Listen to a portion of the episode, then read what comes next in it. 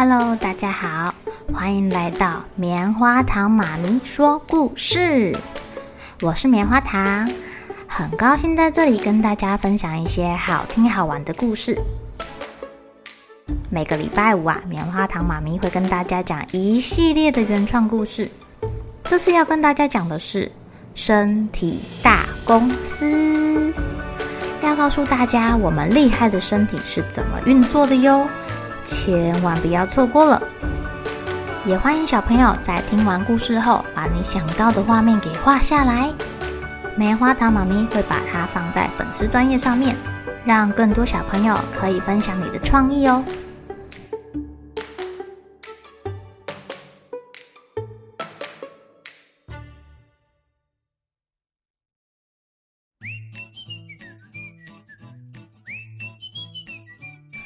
妈妈，我不能呼吸了。什么？怎么啦？我的鼻孔塞住了，吸不到气。大脑董事长这几天觉得人不太舒服，一开始鼻涕一直流，一直流，他很努力的 吸呀，吸呀，吸吸吸回去。他不想要让鼻子上挂着一条丑丑的鼻涕，但是不知道是不是吸得太用力了，现在他的鼻腔通道似乎堵住了。嗯、你你你你别紧张啊，可以先用嘴巴呼吸啊。妈妈安慰大脑董事长。身体大公司自动发出警报声，警告警告，鼻腔通道堵塞。自动打开嘴巴通道吸气。就在董事长还在思考妈妈说什么叫做用嘴巴呼吸的时候，公司早就自动开启了另外一条通道吸入氧气了啦。奇怪了，为什么鼻腔通道堵塞了？该不会是鼻屎太多了？大脑董事长正想伸手去挖他的鼻孔，就被鼻腔部门给阻止了。不可以摸，会痛啊！肿歪歪的鼻腔黏膜很困难的发出声音。其他员工帮忙跟董事长报告：董事长。鼻黏膜已经因为您一直吸鼻子受伤，肿成了小猪头。病毒又入侵鼻黏膜，吓到召唤了好多白血球警卫队来，一大堆的血球冲过来，挤得不得了，把他们挤成了大猪头。别摸了，别摸了，会更肿的呀！这病毒也太可恶了吧！就是说啊。白血球警卫说：“鼻腔这里有很多山洞，病毒会躲在山洞中，要小心。”对，鼻腔这里的骨头很奇怪，不知道为什么这么多的洞洞，离公司的大门口这么近，不是很容易让坏人一跑进来躲起来吗？呃，董事长，您错怪我们了啦！鼻腔部门这的骨头说：“我们这些有空腔的骨头可是很重要的呢，请叫我们鼻窦。我们是鼻窦四姐妹。我是最大的上汗窦，就在鼻子旁边哦。我是额窦，在额头。”我是眼睛跟鼻子中间的腮窦，我是最里面的蝶窦。我们虽然有很多的空洞，但这还不是为了要减轻头的重量，让您不会头太重跌倒啊。外面的空气刚进来，冷冰冰的，有洞。就会留在这里打转，让空气没这么快进入肺脏哦。空气在这里咻咻咻的飞着，哦，就被我们温暖了啦。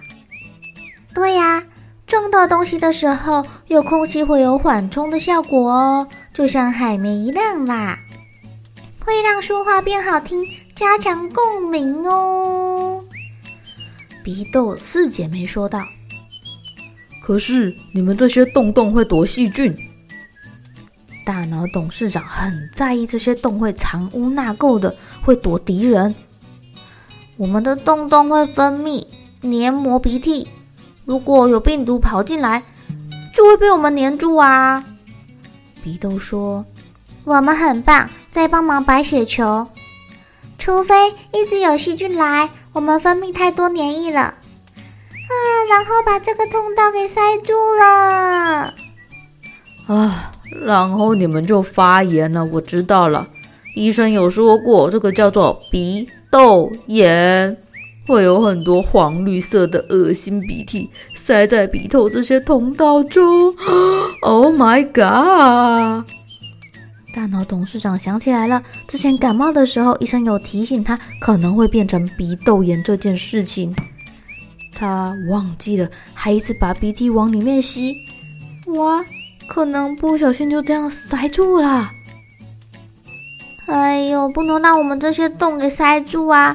细菌在这里住下来，会沿着这些四通八达的道路乱跑，跑到眼睛，害眼睛受伤；跑到喉咙、牙齿，让您一直咳嗽，嘴巴臭臭；跑到大脑，您头晕。哈哈，董事长，您惨啦！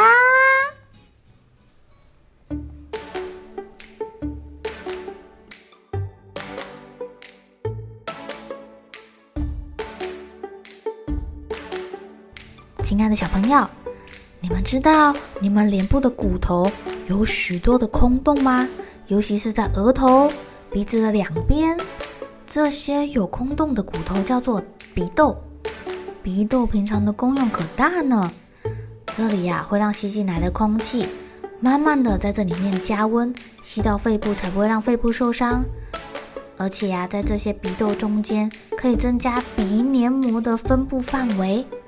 无鼻黏膜可以帮忙清除细菌哦，除非真的太多细菌，鼻黏膜一直不断的分泌、分泌、分泌，哇，最后就变成又多又浓又稠的鼻涕啦！而且这些鼻涕是黄绿色的哦，跟感冒一般看到的鼻涕不太一样。如果啊你是急性鼻窦炎，症状大概发生在四周以内。如果超过十二周的话，就会变成慢性鼻窦炎喽。变成鼻窦炎可能会让你头晕、眼睛痛、有口臭、喉咙痛、一直咳嗽，一定要赶快去找医生处理哦。症状轻的话，可以用一些抑制细菌还有消肿的口服抗生素啊、类固醇。但如果严重一点的，可能就需要开刀喽。最近棉花糖妈咪身边好多人感冒哦，小朋友要记得穿保暖，好好关心自己的身体哟。有发现与平常有什么不一样的地方？赶快跟大人说哦。好喽，小朋友们该睡觉了，又是开心的一天，一起期待明天会发生的好事情吧。